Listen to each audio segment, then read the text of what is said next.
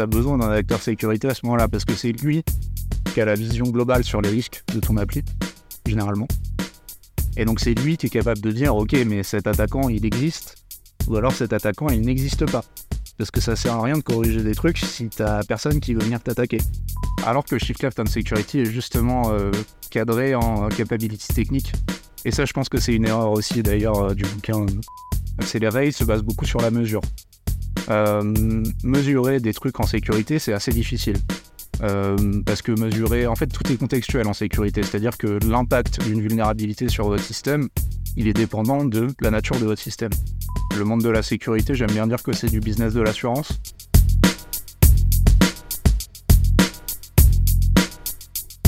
Salut, moi c'est Simon. Salut, moi c'est Julien. Vous êtes sur le podcast Software Delivery Stories. Le podcast avec des vraies histoires de délivrer logiciel dedans. Salut, aujourd'hui on est avec euh, Fabien Lett et on va parler sécurité. Euh, Peut-être pour démarrer, est-ce que tu peux te présenter Fabien? Bien sûr. Euh, donc Fabien Lett, euh, à la base j'ai un profil justement plutôt dans la sécurité. Je fais des études très axées sécurité, une école d'ingénieur en cyberdéfense. Bon moi je, je vous passe le détail. J'ai travaillé un petit peu dans le monde de la sécurité. Et puis je me suis un peu réorienté, euh, d'abord euh, dans le conseil, dans une boîte euh, dans laquelle on, s'est croisé, euh, Octo pour, pour, pour la citer, où, euh, où j'ai pu faire des trucs un petit peu différents, euh, du développement, de l'architecture, du conseil en sécurité, de l'ops aussi. Voilà. ensuite, j'ai fait un, petit passage en, en start-up, assez court, ça s'est bien passé, mais, mais c'était pas hyper concluant, quoi. Et, euh, et je suis retourné dans le conseil. Aujourd'hui, je travaille pour une boîte qui s'appelle Zenica. Euh, voilà, où je fais pareil euh, de l'architecture, euh, de la sécurité, du développement. Je fais un peu, un peu de tout. J'ai un profil un peu large. Et voilà, j'ai essayé de creuser une expertise un petit peu en, en sécurité numérique, avec un profil plutôt euh, architecte-développeur, un profil doueur, quoi. Euh, voilà, avec une, une appétence particulière pour, pour la sécurité du code, du logiciel. quoi. Ok. Et ben ça tombe bien. euh, comme tu le sais, l'objectif de ce podcast, c'est de parler des, euh, un peu de, de delivery, de délivrer logiciel, d'utiliser euh, le, bouquin, l'étude Accelerate comme excuse pour aborder un, un certain nombre de, de thématiques. Le bouquin Accelerate ou l'étude, tu l'as lu toi? Ouais, je l'ai lu. Alors, j'ai lu surtout la première partie. J'ai vu que la, la seconde partie, c'était un peu plus difficile pour moi. Ouais. J'ai pas, trop l'habitude de lire euh, du, du document scientifique, euh, même si euh, ça, ça peut m'arriver, quoi. Ouais, je l'ai lu. Je l'ai lu en 2020 ou en 2021, je sais plus trop. Donc pas très longtemps après sa sortie, parce qu'en fait, j'avais croisé des gens comme Céline que vous connaissez qui qui en parlaient beaucoup. Et je me suis dit effectivement, c'est un truc intéressant. Et euh, la performance du delivery, c'est un truc euh, qui a commencé à m'intéresser après en avoir fait plusieurs, et y compris après en avoir euh, fait un ou deux qui marchaient pas très bien, quoi. Euh, donc quand vous êtes dans des environnements où, où parfois ça marche pas très bien, vous vous dites euh, ok euh, comment on fait pour que ça marche mieux quoi. Et c'est à ce moment-là que vous commencez à vous documenter, je pense. Donc ouais, je l'ai lu. Je pense qu'il y a plein de trucs intéressants. Euh, la partie sur la sécurité, je l'ai lu avec attention, mais bon, elle fait une page, donc euh, donc c'est allé assez vite quoi. Et euh, c'est par rapport à tes expertises, donc toi tu disais que tu avais touché un petit peu à tout. J'ai l'impression que du coup tu cherches à intégrer la sécurité avec le reste du delivery. Est-ce que tu as l'impression d'avoir retrouvé ça dans le bouquin Accelerate ou justement cette page elle était trop... Je veux dire, la sécurité c'est encore à part. Quoi. Ouais, alors c'est très classique euh, ça. euh, les, gens qui parlent de sécurité et qui sont pas dans la sécurité euh, le voient de manière très superficielle. Et les gens qui sont dans la sécurité et qui veulent s'intégrer à du delivery, je pense dans beaucoup de cas le font pas bien ou, comprennent pas bien comment fonctionne un vrai delivery quoi. Dans le bouquin c'est très très court et très superficiel justement. On est dans ce cas-là. Euh, en fait, euh, le bouquin dit, euh, le bouquin dit, ok, il faut shift left and security, donc il faut prendre la sécurité en compte dès le début du projet, mais à aucun moment c'est expliqué, ok, comment on fait ça, ça veut dire quoi concrètement shift left and security? Je pense qu'il y a des, enfin, il y a quelques capabilities qui sont assez précises où on comprend bien ce que ça, ce que ça veut dire, les capabilities sur la CI, des choses comme ça, bah, là, on comprend de quoi on parle. Shift left on security, euh, c'est comme si je vous disais, euh, c'est comme si je vous disiez, euh, faites du DevOps quoi. Hmm. Euh, Basiquement, c'est c'est quand même, ça, ça tient à peu près à ça. Euh, ok, après euh, après quoi quoi? Comment on va plus loin? Ouais. Et- Toutes les capas techniques, j'ai l'impression qu'ils sont peut-être vachement dans le détail, comme version control et compagnie. C'est vrai qu'on quand on touche un peu plus culture ou orga, Voilà. Alors, alors que Shift Left on Security est justement cadré en capabilities techniques. Et ça, je pense que c'est une erreur aussi d'ailleurs euh, du bouquin. mhm. Enfin, ça, ça a pas grand chose de technique, je pense, le Shift Left on Security. ils parlent de, dans leur détail, donc dans le bouquin, euh, bah, qu'il faut faire des revues qui sont faites au moins pour, pour les features majeures, qu'il y a des process de revue qui ne devraient pas ralentir le, le process. Mm. Ils détaillent plus, ou toi, ça t'évoque des choses? Ouais, alors euh, ça m'évoque des choses, effectivement. Euh, si vous voulez, on va revenir en arrière sur comment une, équipe euh, sécurité fonctionne euh, dans beaucoup de cas. Donc dans une orga, on va dire euh, peut-être un petit peu plus à l'ancienne, un peu plus corporate, une orga de grand groupe typique. Mm. Euh, une orga de grand groupe typique comme ça, en fait, elle a une, une équipe sécurité ou plusieurs, souvent une par entité et une globale pour chapeauter. C'est souvent comme ça que ça marche. En fait, euh, ces orgas, leur objectif principal, c'est de euh, faire de la gestion du risque. Euh, du risque sécurité. Euh, souvent, ils le font avec des méthodos euh, hyper, hyper cadrés. Euh, ça s'appelle ISO 27005 euh, dans le monde. Et en France, ça s'appelle plutôt EBIOS. Et en fait, ces méthodos, elles sont bien pensées pour faire de la gestion du risque à l'ancienne, quoi. Donc, c'est-à-dire, vous avez un certain nombre de d'entrants, vous euh, développez votre projet et vous allez vérifier euh, vos entrants euh, risques à la fin, quoi. D'accord, donc il n'y a pas vraiment d'intégration, c'est un truc qui englobe du coup le, le delivery, c'est genre le début et la fin du cycle. Bah, c'est pas, mal pensé, ouais, cycle en V, effectivement. Donc, euh, en fait, au début, vous allez, vous allez faire des interviews, des trucs comme ça, euh, pour faire, euh, pour identifier les risques que le projet pourrait avoir. À partir de ces risques-là, vous allez faire euh, des scénarios, de- des scénarios d'attaque, des choses comme ça. Vous allez identifier des briques techniques, alors que vous êtes encore au tout début du projet. hein. Vous allez identifier euh, des, briques techniques, euh, des problématiques techniques, souvent très génériques, très floues. Et en fait, à la fin du projet, vous allez faire des vérifications. Euh, ça, ça ressemble à ce qu'on peut faire en termes d'architecture avec un DAT. hein. Hmm. Euh, donc vous allez faire des vérifications que euh, bah, vos euh, mesures de sécurité pour éviter les problèmes que vous avez définis au début, elles sont bien prises en compte, que les, les bons trucs ont été faits. Souvent vous allez le coupler avec un petit pen test, un truc comme ça. Euh, et voilà, et, et vous allez bloquer la mise en prod si si euh, vous n'êtes pas bien dans les clous quoi. Et justement, ça veut dire quoi en termes de gestion de projet quand euh, tu checkes pas les. Quand enfin, les vérifs sont mauvaises en fait? Ça veut dire quoi en termes de gestion de projet? Je pas Ça- compris. Ce que je veux dire, c'est que du coup, là, ce que tu dis dans l'intégration de projet, le truc est plutôt cycle en V avec un truc au Ouais. début qui dit voilà ce que ça doit être. À la fin, on vérifie. Et le process normal, du coup, quand la vérification échoue, Ouais, le process normal, c'est tu vas pas en prod, on arrête le flux, stop, tu corriges tes merdes, et on se revoit dans un mois, et peut-être que tu pourras mettre en prod, quoi. d'accord. Donc c'est peut-être plus un process exceptionnel. C'était pas prévu que. Exactement. D'accord. Ouais. Ça, ça tient du process exceptionnel, ouais. Le process exceptionnel est quelque peu la norme, on va Bien pas se le cacher. Ok. Et euh, euh, du coup, pour toi, c'est, on se demandait qu'est-ce qui fait que la sécurité est difficile à intégrer euh, du coup dans un projet? J'ai l'impression que du coup, ce que tu dis, c'est que déjà c'est c'est englobant. Il y a a rien qui vient définir bah, sur chacune des étapes de delivery comment ça va peut-être bosser. Ouais. C'est peut-être pas le cas. Peut-être que je grossis. Non, il y a, y y un petit peu de ça. En fait, il y a un- c'est une combinaison de plein de facteurs. Il y a, il y a cet aspect, euh, cette euh, position du monde de la sécurité comme euh, un monde euh, très monolithique, très à l'ancienne, qui a du mal à, à, à- à évoluer sur ses façons de faire. En fait, il y a des... Quand on pense sécurité, on pense en fait il y a des nouvelles vulnérabilités tout le temps. Euh, donc, euh, il y a beaucoup besoin de s'adapter, ce qui est vrai. Mais en parallèle, euh, les équipes remettent peu leur, euh, leur organisation en question. Mm. Donc il y a un problème d'organisation du monde de la sécurité. Mais il y a d'autres problèmes euh, qui sont tout aussi structurants. Euh, typiquement, là, on parle d'Accelerate. Accelerate se base beaucoup sur la mesure. Mm. mesurer des trucs en sécurité, c'est assez difficile. Parce que mesurer, en fait, tout est contextuel en sécurité, c'est-à-dire que l'impact d'une vulnérabilité sur votre système, il est dépendant de la nature de votre système. le fait que vous ayez corrigé une faille sur votre système, bah, c'est assez dur de calculer en combien de temps vous l'avez corrigé. Est-ce que vous l'avez vraiment corrigé?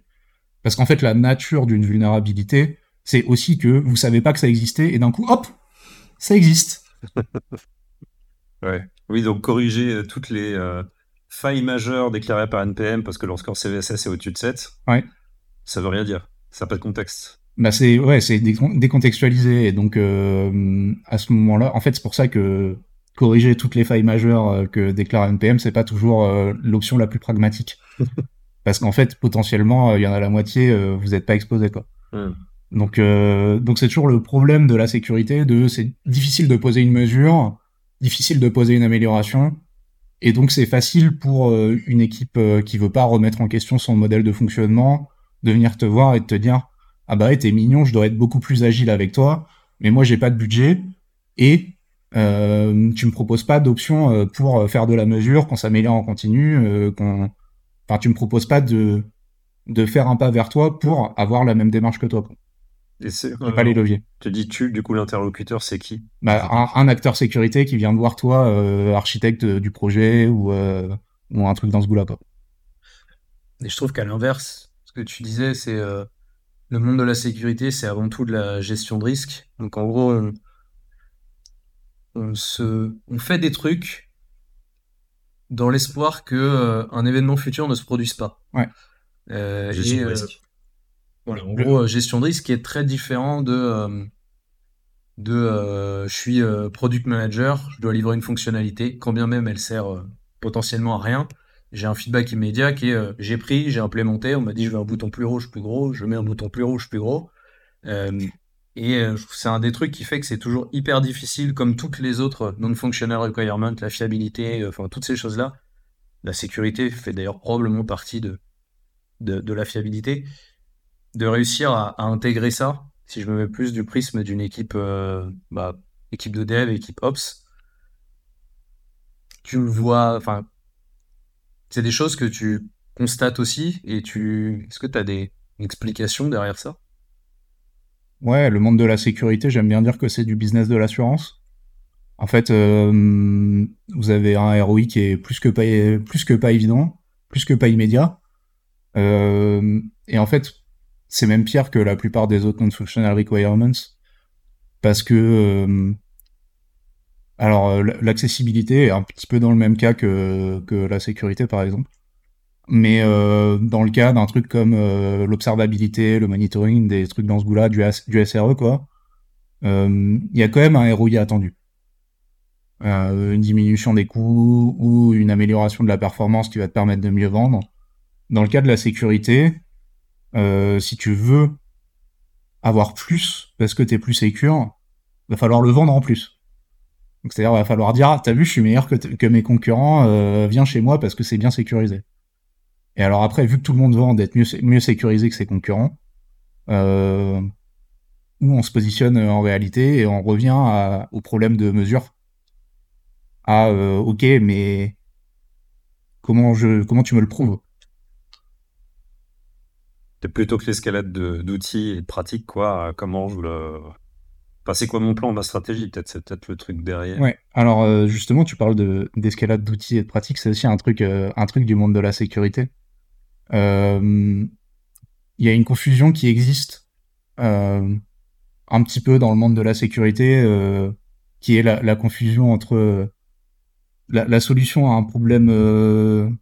Enfin, je dirais pas une confusion en fait c'est plutôt la, solution à un problème euh, humain ou d'organisation, ça peut pas être une solution technique. Et souvent, c'est un raccourci qui est pris par des équipes sécurité.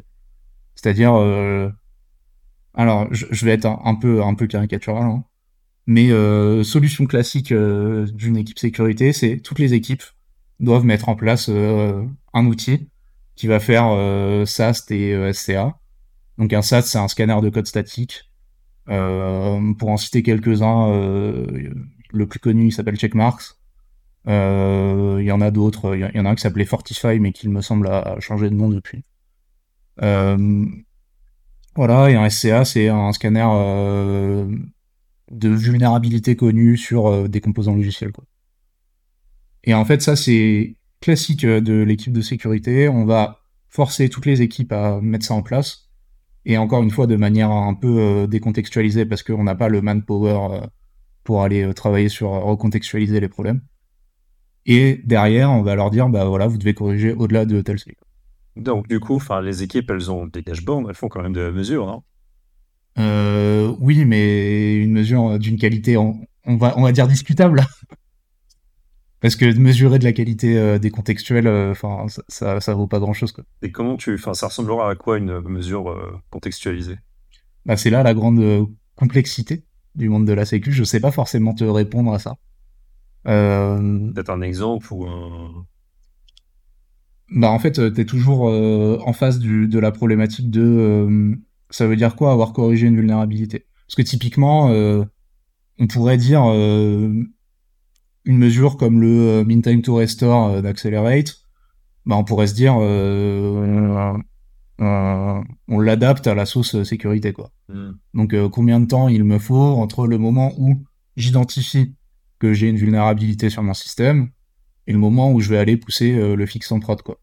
Ah oui, du coup, tu parles pas seulement des vulnérabilités standards remontées, en termes de mesures, tu parles aussi des pratiques. Tu pourrais faire les deux. De résolution, ok. Tu pourrais faire les deux. Euh, et à ce moment-là, bon, bah, tu peux mettre le même genre d'indicateur que tu as en termes de, enfin, accéléré classique hmm. pour de la sécurité. Donc avec des indicateurs volumétriques et des indicateurs en termes de temps, euh, des choses dans ce goût-là, quoi.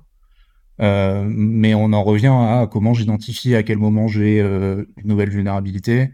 En fait, c'est les mêmes problèmes, mais en encore accentué que les problèmes liés aux, aux mesures de, de fiabilité d'Accelerate, en fait. Ouais. C'est-à-dire comment j'identifie que que qu'il y a eu un incident, qu'il y a eu un, incident, voilà, combien de temps j'ai mis à corriger, bah hmm. voilà, la même chose avec la sécurité, avec au-delà de ça la problématique qu'un incident en prod c'est facile de de déterminer qu'il t'est arrivé, alors qu'une vulnérabilité, c'est difficile de déterminer si elle s'applique à toi ou pas. Quoi. Ouais. Oui, du coup, tu, enfin, ce que tu dis, c'est que pour, euh, enfin, c'est une façon de faire du shift left, c'est qu'il faut avoir créé cette boucle de feedback sur la façon dont on résout aussi les problèmes. Exactement. Avant de dire euh, faisons du shift left, je pense qu'il faut avoir réfléchi d'abord à euh, comment on mesure l'amélioration de nos process de sécurité. Quoi. Hmm. Ok. Et euh, bah, pour continuer sur les orgas qui, euh, qui utilisent des dashboards pour, euh, pour corriger leurs problèmes, quand ils ont une pile de trucs qui sont remontés, donc je, te veux citer NPM, mais n'importe quel outil qui, qui remonte ce genre de choses, bah, c'est fait en fonction de ce score. Mais comment tu priorises, comment tu, comment tu gères ta remédiation pour que bah, le. Comment tu gères ton contexte en fait dans le workflow? À quoi ça ressemblerait C'est peut-être ça ma question? C'est-à-dire, tu as ton dashboard? Ouais, tu as une ensemble de failles qui te sont remontées. Enfin, déjà, est-ce que tu utilises ce genre de truc? Non. Voilà. ok. Euh, alors, ça peut être. Elles peuvent toutes jeter leur dashboard qui remonte le nombre de failles? Euh, À échelle euh, organisation, je pense que ça n'a pas beaucoup. En fait, il faut des indicateurs à échelle organisationnelle parce que sinon on s'en sort pas, on peut rien piloter. Il n'y a pas de process de décision managériale, quoi. Mm. ce qui est pas possible. a toujours besoin d'avoir des dashboards à un niveau euh, un peu haut, mais le faire sur la base d'un outil euh, et d'un outil un petit peu spécifique, je pense que c'est pas une stratégie efficace. Donc c'est-à-dire se dire euh, j'ai un scanner de vulnérabilité, un scanner statique, un scanner de code quoi. ce scanner de code, je vais le mettre partout et à partir de ça, j'aurai des beaux dashboards. Ça, c'est pas une stratégie efficace parce que c'est pas justement euh, recontextualisant. Je pense qu'une stratégie, c'est d'adapter l'outillage à chaque équipe mmh. et de trouver un moyen derrière de créer des dashboards à partir de chaque contexte. Mais c'est beaucoup plus difficile évidemment parce que du coup, il faut agréger de la donnée qui est hétérogène. Enfin, c'est le même contexte. Enfin, c'est le même problème que euh, des trucs comme euh, les data lakes. Enfin, c'est-à-dire que tu as de la donnée très hétérogène et tu vas essayer de la rassembler. Quoi. Ça a l'air d'être pas mal de taf spécifique à chaque projet. Ouais. Comment les équipes font quand elles sont sous l'eau à courir derrière leur. Quelle équipe? les, équipes qui courent après leur feature. Ah, du coup, quelle équipe, quoi? Parce que tu parlais d'une équipe sécu à part, de l'équipe je sais pas, justement, de, de quoi on parle. Si c'est une équipe de delivery, euh, C'est souvent ce que je vois. Ok. Donc, on va partir là-dessus, peut-être. L'équipe de delivery. donc euh, ton équipe de delivery euh, court derrière tes features, ses features, Et aussi derrière la résolution de vulnérabilité. et derrière, euh, derrière la résolution de vulnérabilité, en plus sa prod fonctionne pas très bien, ok, on connaît. Ça marche. Cette situation, effectivement, c'est difficile d'aller prioriser des fixes sécu, des choses comme ça. En fait, je pense que la sécu doit pas passer avant tout le reste. Je pense que c'est pas une stratégie qui est efficace. C'est la stratégie qui amène les gens à éviter les équipes sécu, ça. Mm. Euh, ce qui est le cas dans beaucoup de beaucoup d'orgas. Euh, mais en même temps, euh, je pense que ce truc de bloquer la mise en prod, qui est un petit peu caricatural euh, des équipes sécu à l'ancienne, je pense que c'est euh, un bon instinct aussi, quoi. C'est-à-dire, euh, si j'ai une grosse vulnérabilité, euh, un trou béant dans mon application, euh, bah, ce serait peut-être bien que ça aille jamais en prod, quoi. Donc, il y a un équilibre à trouver, et effectivement, il est pas évident. Et c'est à ce moment-là que... C'est pour ça que je dis que les RSSI doivent avoir une posture qui est constructive et qui est intéressante, qui doit être présent. Et aussi, ils ont un manque de moyens qui, est, qui est évident. Hein. Euh, parce que, en fait, en ayant une posture constructive, en étant en proximité, on va pouvoir euh, derrière, euh, quand on dit, ok, mais ça, tu corriges avant, avant de faire ta prochaine mise en prod, euh, c'est pas possible, quoi. T'es entendable. Alors que quand tu dis euh, corrige tes euh, 80 vulnes parce que checkmark, il me remonte plus de 8 euh, sur 80 vulnes, bah là, t'es pas entendable, quoi. Si on continue un petit peu là-dessus, euh, est-ce que tu as, déjà essayé de te poser la question de je me mets euh, je suis dans la peau d'un RSSI finalement c'est quoi mon taf au quotidien? Donc c'est quoi le taf au quotidien d'un RSSI pour toi? Alors je pense que c'est très dépendant des organisations. Tu, dans une je sais pas, je sais pas si on prend euh, allez une organisation lambda ou si peut-être on prend euh, allez euh, une organisation un peu grand groupe corporate qui est un peu le le temps qu'on enfin le le cas qu'on utilise Ouais. euh, aujourd'hui dans nos échanges et puis peut-être euh, une plus petite organisation et voir si on, on voit des différences Ouais. peut-être essayer ça Ok, je travaille avec les deux. Euh, alors des orgas de, dans une orga de grand groupe corporate, euh, il faut distinguer RSSI et équipe sécurité, parce que le RSSI n'est que euh, le C-level de l'équipe sécurité, quoi. Dans une orga grand groupe, un RSSI, il va avoir euh, dans sa banette entre, euh, on va dire, euh, 25 et 100 applis, à peu près, je pense. En tout cas, c'est ça, c'est ce que j'ai constaté euh, chez un de mes employeurs. Et donc sur ces, euh, vo- voire même plus, hein, ça, peut aller jusqu'à 150, 200, c'est démentiel. Et sur ces euh, 25, euh, 100, 150 applis, il va gérer euh, autant d'analyses de risque. Et à partir de ces risques, en fait, il a une idée, vraiment une idée, du risque global sur son périmètre. Donc sur son SI. Euh, généralement, il n'a pas d'analyse de risque euh, consolidée sur tout son SI parce que c'est trop gros. Du coup, c'est assez difficile, ça fait des trucs très très macro, très très abstraits, donc c'est pas très intéressant. Donc généralement, il n'y a pas. Et donc à partir de tous ces trucs-là, donc euh, de, de tes N applis, tu vas dire, ok, euh, je vois que à cette zone-là, il y a, peut-être plutôt des risques là-dessus. Cette zone-là, plutôt des risques là-dessus. Et à partir de ça, en fait, euh, il va jongler entre euh, aller voir des équipes, euh, leur imposer des choses, laisser pour plus tard, aller chercher du budget pour faire des trucs sur tel sujet, sur telle appli, aller mettre du focus, voilà, des choses dans ce goût-là. Euh, c'est un job euh, assez ingrat, je pense, euh, RSSI dans un grand groupe, parce qu'en fait, on est très euh, dans le jonglage du budget, dans le management d'équipe. euh, alors après, euh, c'est un taf intéressant, hein, mais mais en tout cas, il y a, y a pas beaucoup de de concret quoi. Vais dire, du coup, c'est, il va faire des analyses, mais est-ce qu'il peut imposer une stratégie? Ouais. a... Alors, euh, il peut imposer une stratégie jusqu'à un certain point. Mm. Parce qu'il y a plusieurs niveaux de RSSI. Donc, tu as le RSSI d'entité, après, tu as le RSSI euh, de l'entité d'au-dessus, et puis généralement, tu as un RSSI groupe encore au-dessus. Mais euh, mais il y a des éléments de stratégie, ouais. des trucs à base de choix d'outils pour tout le monde ou par équipe. Euh, tu peux choisir euh, de mettre du budget à certains endroits et moins à d'autres parce que c'est moins critique. Euh, tu peux te dire, ok, il y a vraiment là, on, cette équipe, elle fonctionne de manière peut-être un petit peu plus novatrice, elle est peut-être beaucoup plus agile que le reste de l'organisation. Avec cette équipe-là, on va peut-être fonctionner différemment. Typiquement, moi, quand j'étais en grand groupe, euh, en fait, ils lançaient des grands trains safe à l'époque. Je, je rentrerai pas dans le débat de, safe. Hein.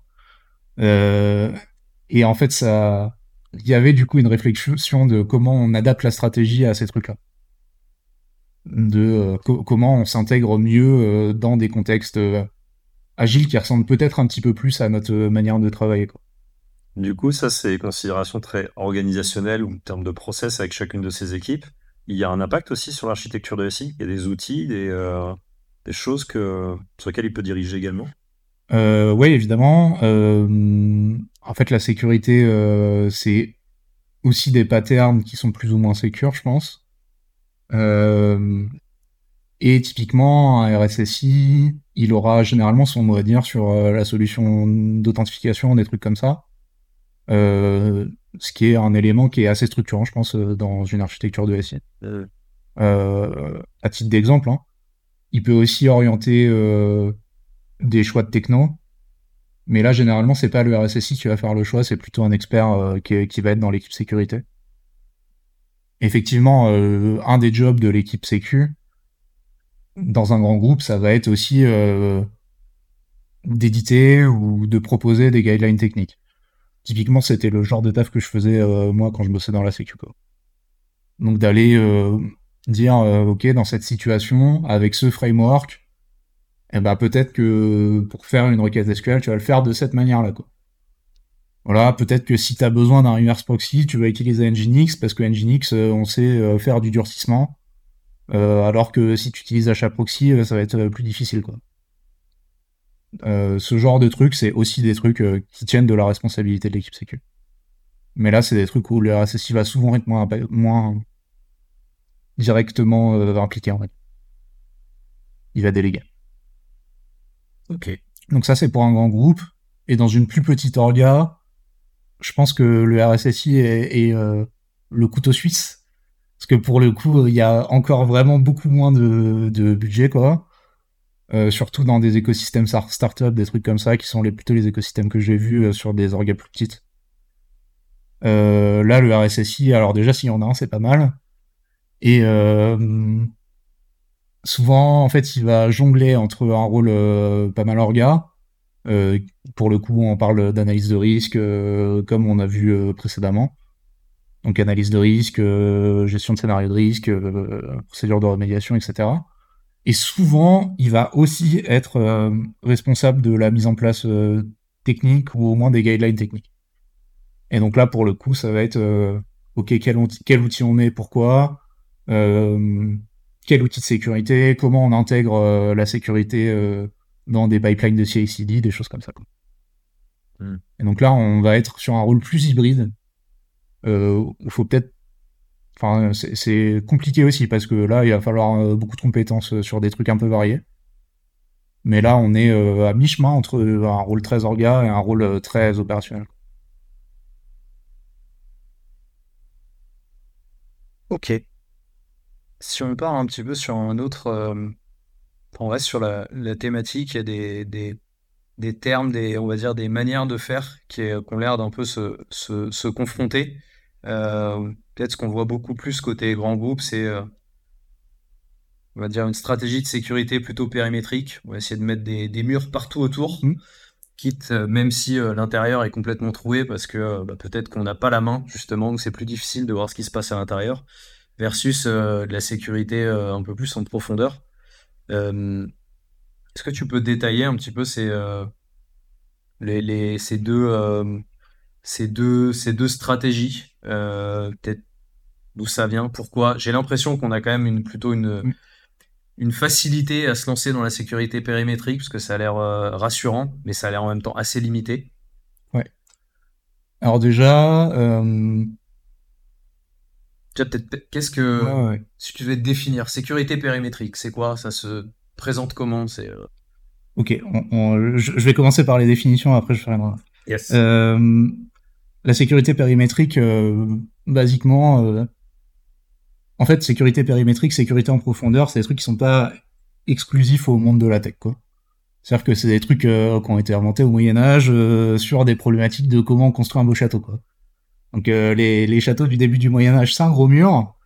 Et puis euh, à un moment donné, ils se sont rendus compte qu'un gros coup de mangeonneau dans ton mur, en fait, ça casse ton mur. Et donc t'as peut-être besoin d'avoir plusieurs murs à la suite. Euh, donc la sécurité périmétrique, c'est je fais un gros mur au bord et euh, j'espère que ça va tenir quoi. La sécurité en profondeur, c'est je fais plusieurs murs, peut-être un peu moins solides, mais l'idée c'est que le temps de casser chaque mur, je vais avoir le temps de m'organiser pour repousser un attaquant. C'est exactement la même idée euh, dans dans le monde du numérique quoi. Donc c'est-à-dire que la sécurité périmétrique, euh, ça va être de la sécurité par le réseau. Euh, donc mon gros mur, c'est mon, c'est mon network interne. Et si tu arrives à accéder à mon network interne, bah t'es à l'intérieur du château. Quoi. Euh, donc ça c'est une vision un peu un peu caricaturale. Hein. Euh, donc ça c'est la sécurité euh, périmétrique et la sécurité en profondeur, c'est je vais avoir euh, plusieurs niveaux de défense pour euh, protéger euh, quoi que ce soit quoi. Donc euh, c'est applicable à échelle d'un SI. Donc je parlais du réseau. Donc là tu vas avoir sécuris- sécurisation de ton réseau euh, en bordure, mais tu vas aussi sécuriser tes applis. Tu vas sécuriser euh, le lien entre tes applis, même si elles sont à l'intérieur de ton réseau, etc. Donc ça c'est à échelle d'un SI, mais à échelle d'une application c'est vrai aussi typiquement. Sécurité euh, périmétrique pour une XSS. Et ben je vais euh, mettre en place des headers qui vont m'éviter d'avoir une XSS. Euh, sécurité en profondeur, bah, je vais ajouter mes headers, mais aussi euh, une correction de la faille, d'autres trucs. Donc c'est applicable à plusieurs niveaux. Et juste petite remarque, si tu dis à un RSSI d'un grand groupe qu'il fait de la sécurité périmétrique, il te dira jamais oui. hein. Tout le monde revendique faire de la sécurité en profondeur. Tout le monde essaye de faire de la sécurité en profondeur. Euh, mais en oubliant parfois un peu euh, ce que ça peut être aussi la sécurité en profondeur. Euh, typiquement, le niveau ultime de la sécurité en profondeur s'appelle Zero Trust. Il se trouve que j'ai écrit un article dessus, si vous voulez aller le lire, Sur le blog, sur le blog d'Octo, à l'époque où je bossais encore chez Octo. D'accord. Euh, et, euh, et Zero Trust, en fait, c'est euh, tout flux dans mon SI doit être authentifié. Donc, c'est-à-dire qu'un flux inter-application doit être authentifié, euh, un flux de quelqu'un euh, qui est n'importe où doit être authentifié.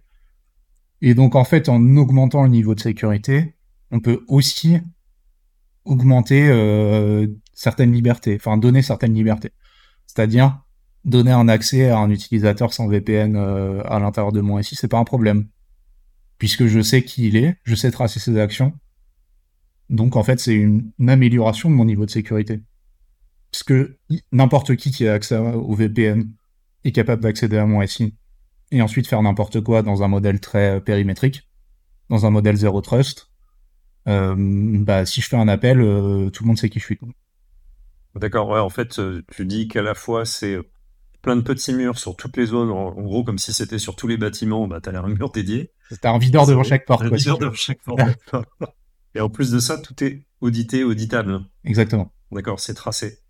Et, euh, et alors justement, enfin, si on, comment dire, si on veut se projeter un petit peu, comment tu ferais pour, euh, comment je fais pour rendre les choses auditables pour trouver le problème le plus tôt possible? Enfin, c'est, quoi le type d'outils que tu vas utiliser pour ça, les pratiques? Euh, ça dépend de quoi on parle. T'as un problème de quoi? T'as un, t'as un problème, Là, on parlait des murs, j'ai l'impression que ce serait une intrusion, par exemple. un problème d'intrusion à ton SI. Ok. On parle pas des failles dans les murs peut-être tout de suite, mais Ouais, ouais, c'est ça. euh, si t'as un problème d'intrusion à ton SI, bah là, il va, va falloir détecter des comportements. Euh, ça, c'est un truc, par contre, que les équipes sécu euh, mettent souvent en avant et que je pense qu'ils font assez bien. Euh, qui est, alors après, tu vas utiliser souvent un outil qui s'appelle un SIEM, donc un outil de corrélation de log. Mm. Donc en fait, tu vas aller chercher tes logs un petit peu partout, tu vas essayer de les pool un petit peu de la même manière, et tu vas les faire ingérer un outil. Les outils, il y en a plein, ils coûtent très cher. Bon bref, il y, a une solution de Google, il y a une solution euh, d'une boîte qui s'appelle Splunk qui a été rachetée par Oracle, je crois, euh, récemment. Il me semble que c'est Oracle, je suis pas sûr. Euh, ça, c'est des classiques. il y a une solution d'IBM aussi. Bon, bref. Et en fait, tu vas récupérer tous tes logs d'un petit peu partout. bah, tes logs, généralement, tu les traces dans un truc, une plateforme de log, mais en plus, tu vas les envoyer aussi dans le SIEM. Et le CIEM, en fait, son rôle, c'est de faire de la corrélation de log et de te dire, OK, j'ai ce truc-là, ce truc-là, ce truc-là, euh, sur plusieurs applis. C'est bizarre, il y, a un comportement, et donc ça va remonter une alerte à une équipe dont le boulot, c'est de traiter ce genre d'alerte. C'est quasi un ticket d'incident qu'il faut qualifier. C'est ça, et, cette équipe, c'est un Security Operations Center, un SOC. Euh, voilà, il y a des certifications euh, de niveau de SOC, je vous passe les détails. Mais globalement, euh, cette équipe-là, elle est capable de dire, OK, tu as un incident là, c'est un problème, euh, faut qu'on corrige. D'accord. Ça, du coup, c'est plutôt en réaction à quelque chose qu'on trouve. Ouais. Il y a une façon de le faire. Enfin, il y a la tête de la sécurité réactive et proactive. Comment tu le ferais dans le. Alors, euh, d'une manière proactive, détecter une vulnérabilité, enfin, détecter une intrusion, c'est difficile. Aujourd'hui, je l'ai jamais vu.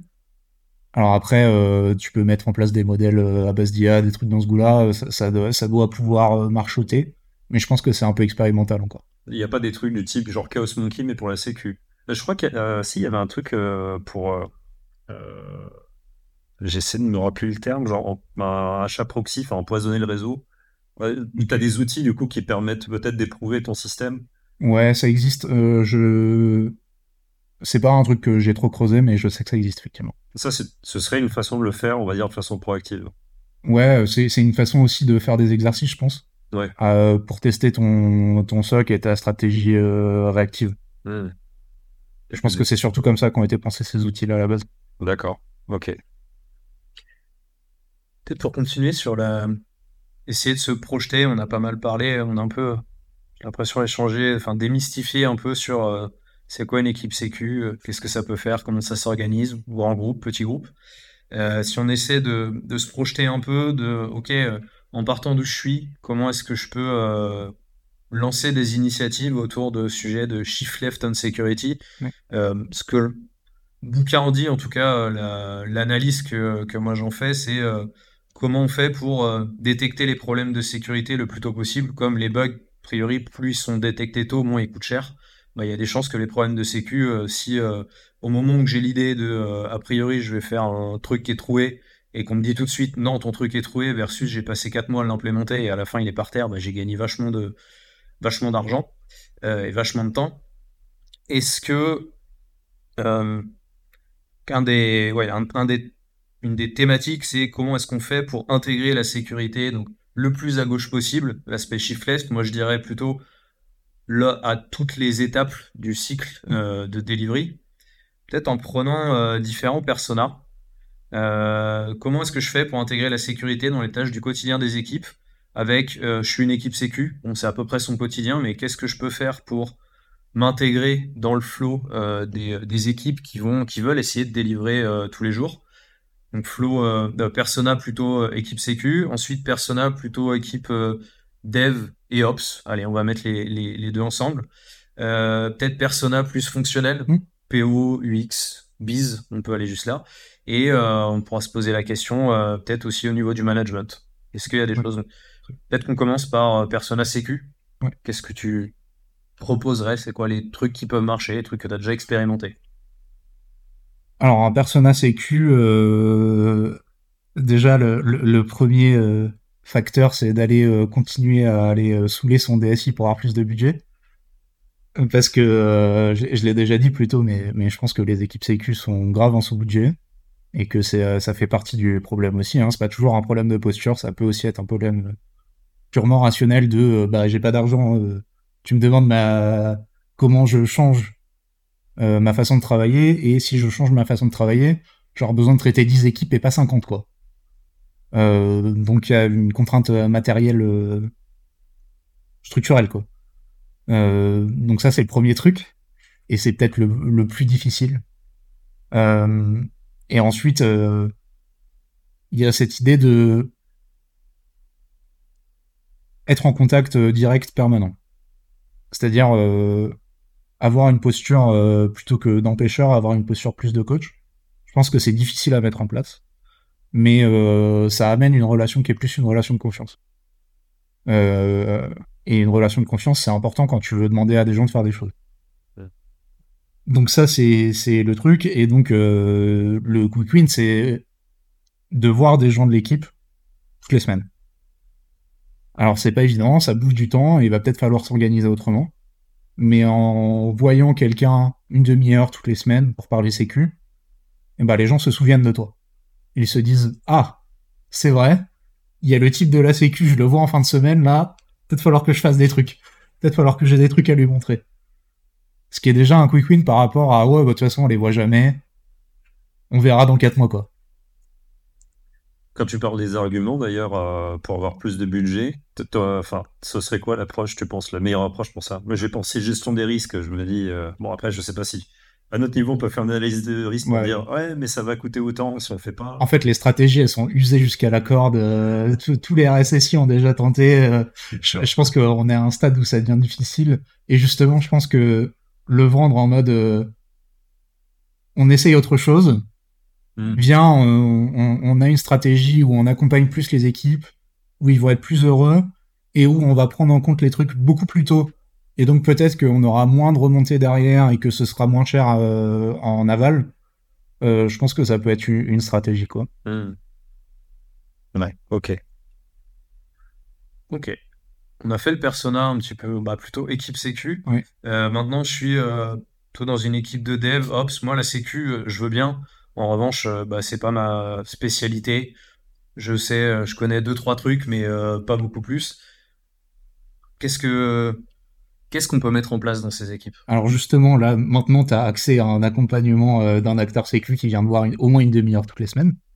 Donc déjà, tu as ça, ce qui est déjà un avantage, parce que ça peut être un moment où, où ton acteur sécu, il vient te, te mettre des contraintes, mais ça peut aussi être un moment où il vient t'aider, quoi.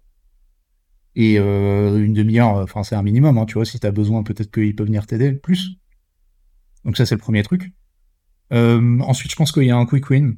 Et euh, justement, c'était le sujet de, enfin c'était l'un des sujets principaux, l'un des sujets de focus de l'étude 2022 de Dora. ça s'appelait Supply Chain Security, en fait. Et c'est comment je fais en sorte de vérifier et d'éviter des vulnérabilités, des vulnérabilités dans ma supply chain. Donc, euh, on a parlé euh, plutôt euh, d'outils de SCA, donc Software Composition Analysis, qui sont comment je vérifie que bah, est-ce que j'ai des vulnérabilités connues dans mon, code, mon, mon archi, mon infra. et ce truc-là, je pense que c'est un quick win parce que c'est facile, enfin c'est relativement facile, on va dire, d'identifier les trucs qui s'appliquent à toi ou pas. Donc typiquement, si ma lib Java elle, fait un truc très spécifique, je l'utilise dans un contexte très spécifique. Euh, bah si j'ai une vulnérabilité sur une autre partie euh, que j'utilise pas, bah peut-être que je suis pas, je suis pas applicable. Donc c'est un truc qui est relativement facile à analyser. Euh, et c'est très bien outillé aussi. Donc c'est-à-dire qu'il y a plein d'outils qui me permettent de dire, de, vérifier ça très vite, s'intègre très facilement dans une CI. Et donc c'est une amélioration de ton niveau de sécurité, un, un truc un peu tangible quoi et c'est pas si compliqué à mettre en place. Et en plus, ça a l'avantage d'être une première base de discussion, justement, euh, un premier chantier où euh, tu vas interagir régulièrement avec ton, ton acteur sécurité, où tu vas peut-être apprendre à le connaître aussi. Euh. En fait, ça, ça crée une liaison humaine autour d'un chantier plus facile que les autres. Malin. Ok on change de casquette encore. Donc maintenant, je suis plutôt un rôle, euh, je suis PO, PM. Moi, la sécu, en fait, euh, personne vient jamais me demander. Euh, en gros, moi, j'ai pas à le prioriser. Personne va jamais venir me demander de prioriser la sécu. Comment est-ce que je peux faire pour essayer de faire rentrer ça tout de même dans mes dans un backlog, de le prioriser par rapport à du fonctionnel? Alors déjà, il y a plusieurs aspects d'un point de vue d'un point de vue je suis une personne qui crée des tâches pour une équipe quoi. Donc un point de vue PO/PM. En fait, il y a la, sécurité, le problème c'est que c'est très large. C'est-à-dire qu'il y a des tâches qui sont des tâches de sécurité pure. Donc à base de je vais mettre en place un système d'authentification ou je vais faire du durcissement système si je fais un ops, voilà. Donc on peut, avoir des PO ops. Hein. Donc un, PO, il va parfois peut-être écrire ou au moins initier cette tâche de j'ai une tâche sécurité. Il y a des tâches qui sont standards, donc des tâches de développement par exemple, et qui ont des, euh, des sujets sécurité sous-jacents. C'est-à-dire, euh, ok, euh, sur cette tâche, bah, je vais aller jusqu'à ma base de données. Si je vais à ma base de données, je vais devoir faire une requête SQL. Et si je fais une requête SQL, en fait, il y a des failles qui sont liées à ça. Si, euh, je sais pas, si j'affiche du HTML et que j'utilise pas un framework moderne, bah, je vais peut-être avoir des failles qui sont liées à ça aussi, quoi. Voilà, classiquement, une tâche très classique va avoir des sujets sécurité sous-jacents. Et donc là, il faut identifier ces sujets sécurité sous-jacents aussi. Parce qu'en fait, quand on parle sécurité, on parle souvent, enfin on pense souvent à la tâche de sécurité pure, à la tâche de durcissement, à la tâche euh, où tu vas mettre en place une authentification, etc. Mais il y a aussi des trucs dans le quotidien du développeur qui ont des impacts en termes de sécurité, et parfois des impacts très forts. Et donc là, sur ces trucs-là, comment on les identifie? Euh, il y a plein de stratégies. Une des stratégies, euh, ça peut être de mettre en place des, éléments supplémentaires à l'user story dans, ton, dans ton ticket. C'est-à-dire que ton ticket contient une user story. Donc en tant que je veux à fin 2, donc le classique de l'user story. Et en complément, tu peux mettre en place une abuser story. Ça s'appelle. Donc ça, c'est un, classique. Euh, je, je l'ai jamais vu nulle part jusque-là, mais je pense que c'est une, bonne stratégie parce qu'en fait, elle est simple à comprendre.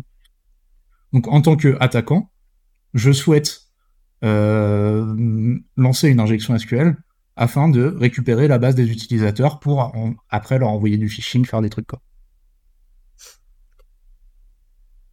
super intéressante cette, euh, cette idée. Et j'ai l'impression que c'est euh, et j'ai l'impression que c'est euh, quelque chose qui a besoin d'être fait euh, pour le coup d'être revu avec tout à fait un expert sécu et avoir le persona je suis abuser. En fait, il est compliqué de. Oui. En, fait, là, c'est c'est le moment où en fait t'as besoin de d'intégrer un acteur sécu à une réunion type très Amigos, un truc dans ce goût-là. Je vais dire, ouais, ouais. même au niveau de l'UX, en fait, on pourrait détecter ce genre de choses. Et même, même au niveau de l'UX, ça peut arriver que tu détectes ce genre de truc. Ouais. Et, euh, et effectivement, tu as besoin d'un acteur sécurité à ce moment-là, parce que c'est lui qui a la vision globale sur les risques de ton appli, généralement. Et donc c'est lui qui est capable de dire, ok, mais cet attaquant, il existe, ou alors cet attaquant, il n'existe pas. Parce que ça sert à rien de corriger des trucs si t'as personne qui veut venir t'attaquer. une appli où personne n'a intérêt à venir euh, t'attaquer, en fait, tu la sécurises pas, ça n'a aucun intérêt. ok. Et si on prend le dernier, euh, dernier persona, euh, dernière casquette, je suis plutôt, on va dire, profil management, donc assez transverse. On peut essayer de mettre les architectes là-dedans aussi, qui sont souvent des gens qui sont pas forcément dans une équipe, qui sont souvent aux frontières. Qu'est-ce que qu'est-ce que ces gens-là peuvent essayer de mettre en place comme euh, quick win, comme, euh, comme activité un petit peu là demain, euh, qui pourrait mm. commencer à, aider à mettre en place une sécurité en continu? Alors je pense que ça dépend de la posture de ton équipe sécu. Si ton équipe sécu elle est ouverte à venir être constructive avec des équipes, je pense qu'à ce moment-là, ton rôle c'est de t'effacer, d'être un soutien. Par contre, si l'équipe sécu est un peu à l'ancienne, et euh, a pas de budget, euh, pas la possibilité, pas l'envie euh, de changer sa stratégie, à ce moment-là, ton rôle, ça peut être plus de faire de la glu. c'est un rôle classique d'architecte. Hein, Software architecte elevator, voilà, je me mets entre les deux et puis je, prends l'ascenseur. À ce moment-là, tu peux peut-être euh, aller proposer une interface, euh, un, espèce de d'entre-deux pour toi être le contact de l'équipe sécu pour venir leur apporter des choses et en même temps être le contact de l'équipe pour euh, apporter euh, les, trucs dont l'équipe a besoin. C'est-à-dire que tu vas chercher les besoins des deux côtés et t'essayes de les concilier euh, pour faire un truc euh, qui fait du sens pour tout le monde, quoi. Et qui améliore concrètement le niveau de sécurité du système. Mais c'est une tâche en plus pour un architecte euh, qui généralement a, a 1000 personnes entre qui faire de la GLU, donc... Ils sont déjà bien sous l'eau. C'est ça. si je tente un, peu un récap de ce que tu as donné, peut-être en termes de pratique, euh, du coup, tu disais, bah, une équipe, ce qu'elle pourrait faire, c'est euh, bah, avoir des premiers outils de mesure qui vont dire, bah, tiens, j'ai ça dans mon système, euh, voilà ce qui se passe, mais ce serait pas le premier niveau qui sera envoyé du management ou quoi. L'équipe s'en charge, le contextualise en disant c'est important pour nous ou pas. C'est des infos qui peuvent remonter pour le management pour avoir une vue globale sur le regard, mais du coup, chaque équipe pourrait contextualiser ce genre de choses. Euh, il y aura aussi, euh, au niveau de cette équipe, bah, une mesure de euh, leur efficacité à gérer la sécurité, peut-être calquée sur les métriques accélérées, genre le temps de résolution d'incidents. on peut faire la même chose avec des failles ou avec ou d'autres problèmes. Donc, on a une mesure de la perte de la façon dont on gère de la, la technique, enfin de la, sécurité, en termes de posture, peut-être au sein ou à côté avec la sécu, c'est qu'on aura une posture de coach qui est là régulièrement pour être connu et montrer qu'on est là en assistance. Euh, et ensuite, des rôles peut-être un peu plus variés euh, autour de PO, UX, on aurait intégré déjà pour Chief du coup, devrait bosser avec euh, des gens de la sécu aussi pour voir au plus tôt. Et donc là, dernièrement, sur les rôles du management, faire la glue pour que chacun intègre qu'il y a de la sécurité, en fait, à chaque étape du delivery logiciel. Est-ce que tu as déjà vu des orgas qui arrivent à bosser avec chacune de ces pratiques? Alors, avec toutes, non. J'ai vu des bouts de ça euh, à certains endroits. Euh, des équipes sécurité qui étaient plus en posture de coaching, ça je l'ai vu. Et euh, je pense que effectivement c'était des stratégies où le niveau de sécurité euh, réel était plus important. Parce que on, se voilait moins la face, il y avait moins d'intermédiaires entre l'équipe sécu et, euh, l'équipe de réalisation, quoi. Et euh, c'est sûr que quand t'évites pas les gens et que les gens se parlent, bah c'est sûr que c'est plus clair pour tout le monde où on en est quoi. Donc je pense que ça, ça je l'ai vu effectivement. Euh, j'ai vu des équipes qui étaient très fortes aussi sur les mesures techniques en termes de sécurité. mais ça, il te faut dans l'équipe, en tant que dev, en tant qu'ops, etc., des gens qui ont des sensibilités sécurité. Mmh. Et ça, tu le trouves pas euh, tout le temps quoi. Donc c'est pour ça que je pense que l'aspect euh, améliorons nos orgas pour arriver à un bon niveau, c'est une meilleure stratégie. Donc tu as même un aspect RH euh, pour dire ok, euh, enfin RH, je veux dire en termes de euh, de profil, de compétences qu'on a. Modification des compétences, amélioration. Ouais, voilà, dans nos équipes, il faut aussi qu'on trouve ce genre de balance. Ouais, je pense que c'est clé que un développeur, en fait, moi je pense qu'un développeur qui code du code qui va en prod, s'il a jamais été formé un peu sérieusement à la sécurité, je pense qu'il a un coup dans la raquette. Mmh. Réellement. Donc ça doit faire partie du bagage pour euh, chacun après. Bah, je pense. Ouais. Ok, pas juste une valence euh, sur quelqu'un. Je pense qu'un dev qui a jamais été formé à la sécurité, c'est un problème, au même titre qu'un dev qui comprend pas ce qui se passe, dans quel environnement euh, s'exécute son code, qui a aucune notion d'ops, c'est un problème aussi. Ok. Ouais, je les mets à peu près au même niveau. Du coup, ouais, je comprends pourquoi ces équipes réussiraient mieux euh, j'avais posé la question qu'est-ce qui manque pour y arriver, mais si je fais un peu le récap dans ma tête, il euh, faut aller voir son RSSI pour demander du budget. Euh, le RSSI doit demander à son management pour ce budget-là. Ouais. Euh, les équipes de sécu, elles doivent venir en termes de coach. En fait, tout ça, c'est un boulot de, de com, quoi. Ouais. Sein de la boîte pour que ça fonctionne. C'est ça qui manque. Bien sûr. ok. Si je fais un projet sur une première itération, par quoi je commence dans tout ça? Euh, Par une analyse de risque. Tu commences par l'analyse de risque. Ouais. Ok. Parce que avant de savoir, euh, alors ça c'est ça c'est à l'ancienne, mais euh, je pense que c'est la bonne euh, stratégie.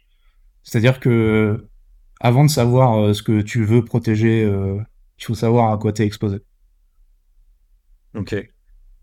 Et après, tu peux faire ton analyse de risque de manière plus ou moins lourde avec des méthodes plus ou moins vénères, quoi. C'est-à-dire que si tu utilises EBIOS ou ISO 27005, bah là, t'envoies l'artillerie, quoi. Euh, si tu utilises des stratégies plutôt d'assessment du risque, on va dire, parce que c'est pas de la vraie analyse de risque, type euh, euh, Mozilla RRA, type euh, Bowtie stratégie, des trucs comme ça, bah à ce moment-là, euh, t'as un niveau peut-être un petit peu plus facile à mettre en œuvre, facile à faire. Ça va peut-être te prendre une demi-journée, une journée, donc c'est pas très très long, quoi. Et à partir de ça, tu vas pouvoir la faire évoluer peut-être un tout petit peu plus facilement aussi. Quoi. D'accord. Oui, parce que du coup, je, alors, je m'attendais à ce que tu parles peut-être d'outils ou de pratiques, mais en vrai, ça dépend complètement de ton analyse de risque. Enfin, il n'y a pas des pratiques de base ou des outils. Alors si, si, quand même. euh, Dès la première itération? euh, dès la première itération, je pense. C'est-à-dire que as ton aspect risque euh, va te permettre d'être contextuel, mais je pense qu'il y a quand même un niveau seuil de sécurité qu'il faut attendre. quoi. C'est-à-dire que si, si t'es même si t'as très peu de risques, euh, si t'es vraiment une brêle, euh, ça va mal se passer. quoi. Donc euh, donc tu vas avoir besoin de mettre un certain nombre de choses en place. Je pense que la gestion des vulnérabilités connues avec un outil type SCA, ça c'est le minimum. Mettre en place un SaaS, ça peut être intéressant, mais peut-être pas un des géants du marché qui va te remonter un milliard de vulnérabilités auxquelles t'es peut-être pas applicable. Peut-être que le faire toi-même, ça peut être intéressant, mais pareil, il faut avoir un peu de budget. Euh, parce qu'il y a des outils, euh, il y a des outils qui permettent de faire des règles toi-même. Hmm. Donc un truc qui s'appelle SameGrep par exemple, qui va être capable d'aller voir des patterns dans ton code. Tu définis des patterns, il va les checker pour toi. Mais c'est toi qui désignes ces patterns. Ou alors, tu as des trucs sur étagère. C'est toi qui désignes ces patterns, mais il y a des trucs sur étagère aussi. Donc tu peux aller euh, checker des, des trucs, euh, enfin aller tirer des trucs toi-même, Hmm. et tu peux en écrire toi-même. Donc ça, ça peut être un outil, un genre d'outil qui est intéressant. Parce que tu es à mi-chemin entre les deux. euh, donc tu as, une approche un peu minimale à base de euh, je vais checker ce que je vais checker, et on s'arrête là quoi. Ok. Là, je pense qu'on euh, on arrive au bout. On arrive au bout, ouais. Et du coup, euh, est-ce est-ce qu'il y a quelque chose que tu voudrais ajouter, qu'on n'aurait pas traité, ou tu te dis, tiens, ils ne m'ont pas posé cette question-là Non, globalement, c'est assez, euh, assez extensif. En plus, je suis venu sans, sans filet, donc euh, Ok. Et est-ce que tu aurais des, des... Alors, t- pendant le- là, euh, la conversation, tu as partagé quelques ressources. On, on les renseignera là dans, Ouais. dans la description, je sais pas encore, euh, donc on le mettra. Est-ce que tu as des bouquins, un talk, un truc inspirant à partager? Ouais, alors j'utilise euh, pas mal euh, deux bouquins. Donc un premier qui s'appelle Securing DevOps de Julien Véran. Donc là, on parle plus de sécurité dans un contexte DevOps, quoi. Donc comment, enfin là, celui-là est assez technique. En fait, il y en a trois. Il y a euh, Agile Application Security, je crois, chez O'Reilly. C'est un oiseau dessus. Il y en a quelques-uns avec un Il y en a quelques-uns avec un oiseau. ouais. Ok. Euh, et il y en a un troisième, euh, plus au niveau code là, euh, qui s'appelle Secure by Design.